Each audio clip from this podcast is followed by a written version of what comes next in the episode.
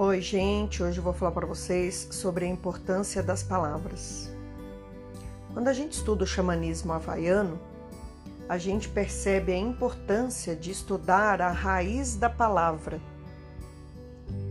E aí eu fiquei pensando nessas palavras todas que nós temos falado: gratidão, humildade, agradecer, e eu fui buscar a raiz de cada uma delas para dividir com vocês. Então, gratidão vem do latim gratia, graça, o que é agradável. E agradecer vem de agra, que é descer. Então, se nós juntarmos as duas palavras, gratidão e agradecer, nós podemos dizer que elas significam deixar a graça descer. E não sei se vocês já viram um post que ele fala mais ou menos assim: agradeça que a graça desce. Então, quando você tem gratidão, você está fazendo com que a graça desça sobre você. Outra coisa também que vem na raiz da palavra gratidão é que com ela não temos obrigações, nós não temos elos, nós não temos nada que nos ligue ao outro, a não ser o nosso agradecimento. Então, a gratidão, ao contrário do que muita gente pensa, é um estado de espírito que pode ser trabalhado e melhorado. E o que muitas pessoas confundem é assim: parece que as pessoas que são gratas, elas nunca têm problema. E não é verdade isso, né? A gratidão não te fará imune de problemas, mas te fortalecerá para você enxergar os problemas de uma outra forma, para que você possa enxergar os problemas como uma forma de crescer e de evoluir. Então, assim, o coração e a razão, que vem representada pela mente, podem andar mais unidos. Então, quando você tem gratidão e humildade, você consegue se encontrar dentro de você mesmo com harmonia. O coração e a mente vão trabalhar unidos e você dessa forma vai compreender o caminho que você tem que seguir, que não significa seguir sem problemas, e sim é conseguir emanar o equilíbrio necessário para passar por aquele problema. E aí a raiz da palavra humildade é bem interessante porque ela vem do grego humilis, que significa humus, terra, e desse vocábulo, né, de humilis,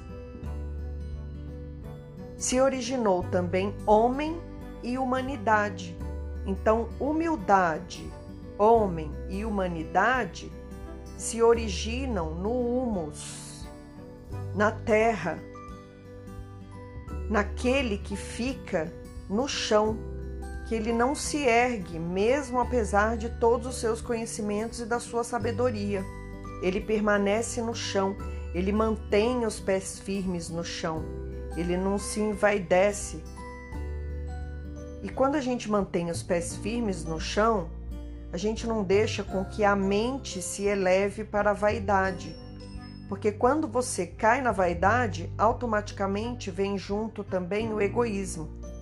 E quando você está com os pés no chão, você está consciente daquilo que você tem que alcançar para ser luz, que é o que a gente veio aprender nesse planeta. Então, quem é humilde passa por qualquer teste de fé. E quando eu falo de fé, eu não estou falando de religião. Muita gente é, compreende fé como algo religioso e a gente pode traduzir fé por força energética. Então, quem é humilde usa sua força energética para escolhas mais equilibradas. Porque é assim, ó, quando a gente cria grandes expectativas, é porque a gente está querendo retorno daquilo que a gente está investindo. Então, se você for pensar, as expectativas são um adversário poderoso, porque elas fazem com que a gente esteja sempre no território dos sonhos, sonhando para que eu receba alguma coisa daquilo que eu estou fazendo. Quando eu estou criando expectativas, é, na linguagem psicológica, nós podemos dizer que eu estou no ego. Então, para cada expectativa que eu crio, eu sofro as consequências de ter criado essas expectativas sobre algo que eu ainda não tinha o controle. E na verdade, o nosso grande aprendizado é que nós não temos controle de nada. Logo, eu não posso criar expectativas, porque cada vez que eu crio uma expectativa, na verdade eu estou criando uma forma de me frustrar e de automaticamente me deprimir com aquela situação. Então, quanto menos expectativas eu criar, menos derrotas eu vou sofrer. E por que, que essa briga mental ocorre? Ela se inicia quando eu crio algo que não tem a mínima chance de acontecer. Então, a minha ansiedade vê aquela situação como real, mas na realidade eu não tenho controle de nada do que vai acontecer. Né? Então, existe uma grande diferença entre o que eu sonho, que eu preciso, e o que eu realmente preciso. Então, quando eu vou criando expectativas, na verdade eu estou vivendo no ego, e o ego tem a infeliz ideia de criar expectativas porque ele quer estar sempre no controle das situações. Né? É... Vou trazer um exemplo para vocês entenderem. Eu posso pensar que amanhã é... eu vou estar na praia e eu quero que tenha sol, porque praia e sol são duas coisas que combinam. Só que uma coisa é querer e outra coisa é criar expectativas em cima desse sol que não depende de mim para aparecer. Então, amanhã, quando eu chegar na praia, se tiver nublado, eu vou ficar completamente desesperada e desestabilizada porque eu criei várias situações na minha mente esperando que tivesse sol. E aí é que eu percebo que é, o aprendizado é não criar expectativas falsas que vão me levar para uma situação ilusória. Né? Quando eu estou numa situação ilusória, o que acontece? Eu acabo trazendo mágoa e ressentimento. É como você imaginar que você vai encontrar com uma pessoa e aí você cria toda uma historinha na sua mente. Eu vou encontrar com ela e a gente vai se é, amar, vai, vai conversar, vai ser maravilhoso, eu vou falar isso, ela vai me responder aquilo. Só que na hora que você encontra com a pessoa, nada daquilo acontece, às vezes ocorre até uma discussão que vocês nem estavam esperando, e aí vem a mágoa e o ressentimento.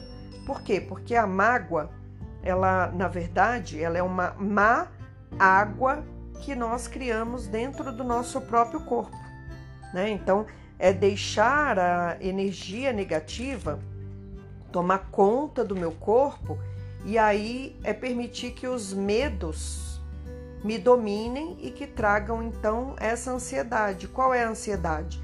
De não saber como eu vou dar conta daquilo que está acontecendo. Então, quando nós trabalhamos com a gratidão com a humildade, não é que nós estamos imunes de problemas, não é que eu vou encontrar com meu amigo e não vou brigar com ele mas é que na hora que acontecer uma discussão, eu não vou ter expectativas, eu vou ser humilde de compreender por que aquilo está acontecendo e é, não vou criar uma situação equivocada daquela realidade. Né? Então, o maior equívoco de todas as pessoas é achar que tem pessoas que não têm problema. Isso não é verdadeiro.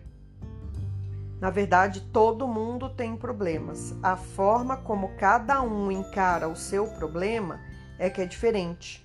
Então, quando a gente encara o problema com gratidão, ela traz uma forma diferente de aprender com aquilo que está acontecendo.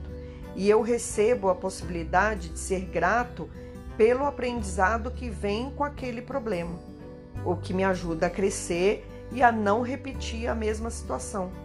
Então, o aprendizado aqui é pensar positivamente em todas as situações. Um problema não é completamente negativo. Muitas vezes esse problema pode desencadear um trabalho interno das nossas emoções, fazendo com que o nosso cérebro trabalhe buscando uma forma de sair daquela energia negativa.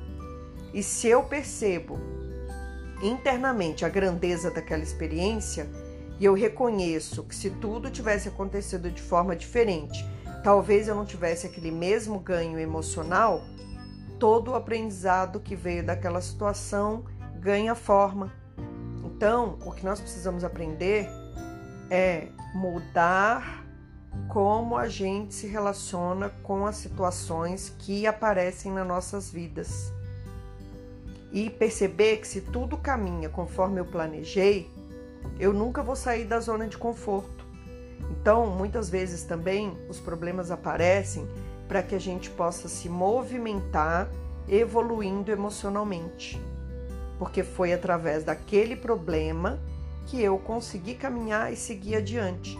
Então, o humilde, ele reconhece o problema, sabe que ele não está imune a esse problema, mas ele não questiona. Ele busca formas de resolver aquela experiência que se apresenta com humildade. E quanto mais humildade e gratidão você tiver por tudo que você possui, mais positividade você terá na sua mente, mais rapidamente você vai conseguir solucionar um problema. Então, todos os dias é preciso trabalhar essas palavras na nossa mente. Gratidão, agradecer, humildade, ser grato pelo que se tem e também pelo que não se tem, né?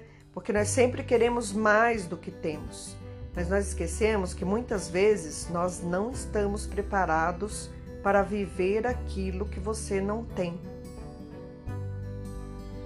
Quando você está dentro da situação, você não consegue ter uma visão ampla daquilo que você realmente necessita e precisa. Então, como nós temos que fazer para não cair nessa teia emocional interminável de criar expectativas e não atingir nunca os nossos objetivos? Como não criar expectativas que vão te prender ao tempo então, a melhor forma para isso é perceber que cada vez que a gente cria expectativa, na verdade, a gente está vivendo nas experiências do passado e a gente não está no agora.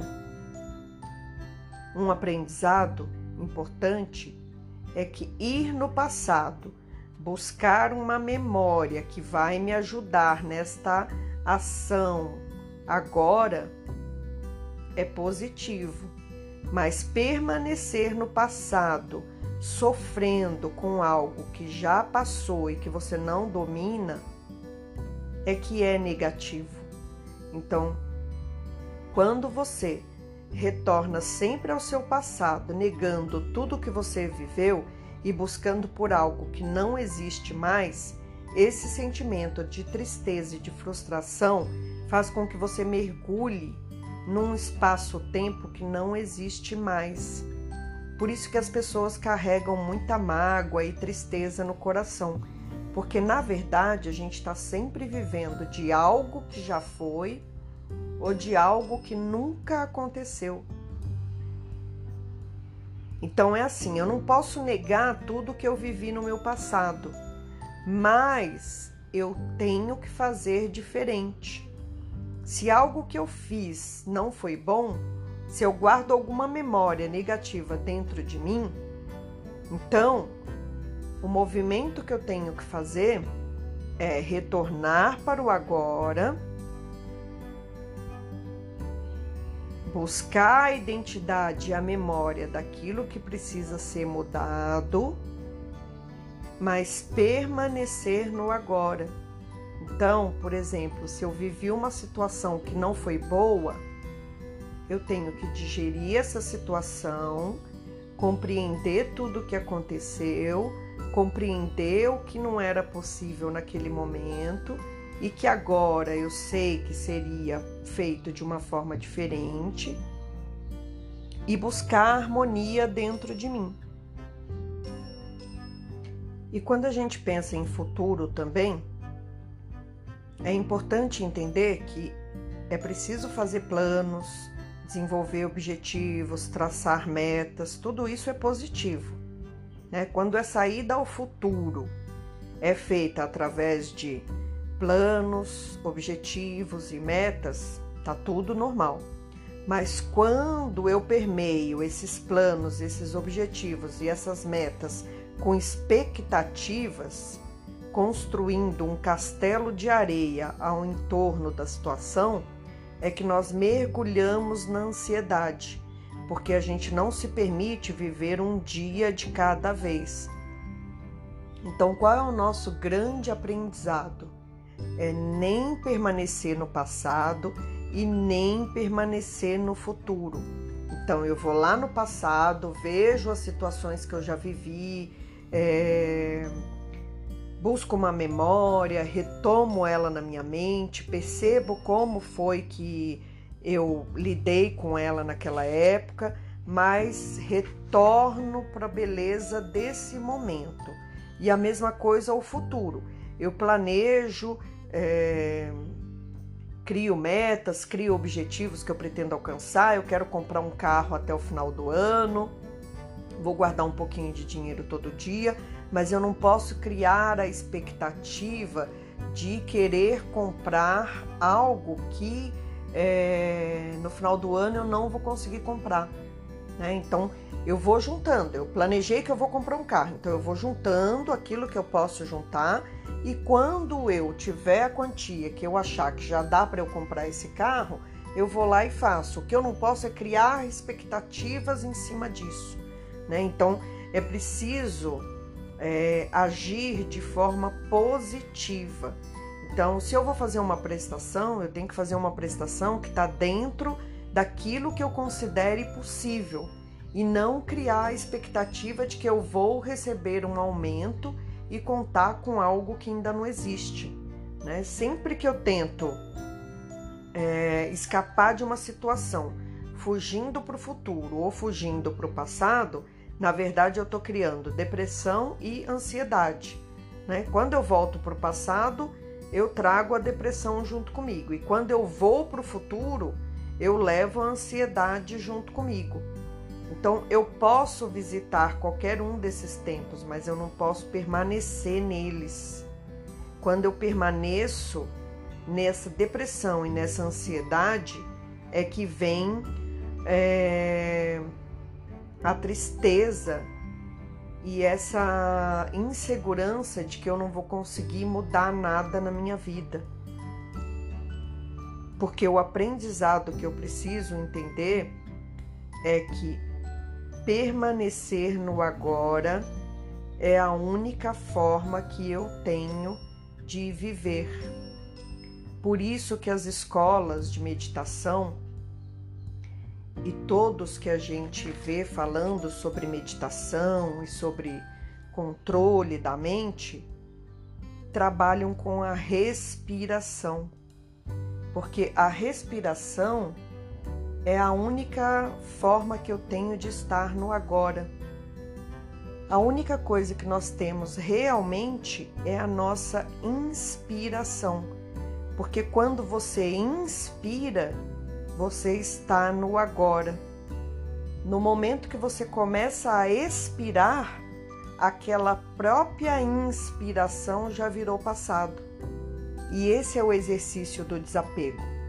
Né? Então, é compreender que nada nem ninguém pode ser controlado pela minha mente.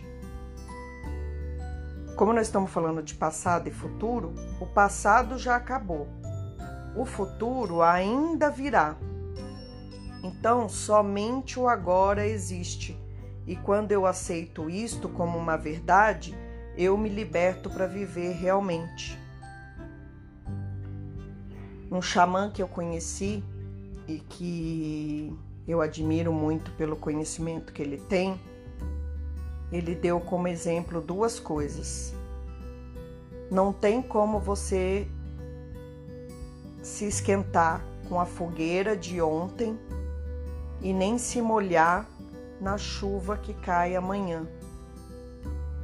Porque a fogueira de ontem agora já está fria e a chuva que vai cair amanhã ainda não está caindo hoje. Essa é a importância de permanecer no agora, para que você possa perceber que quando você está presente, neste momento, você sai do automático e passa a perceber os detalhes da vida que corre em volta de você.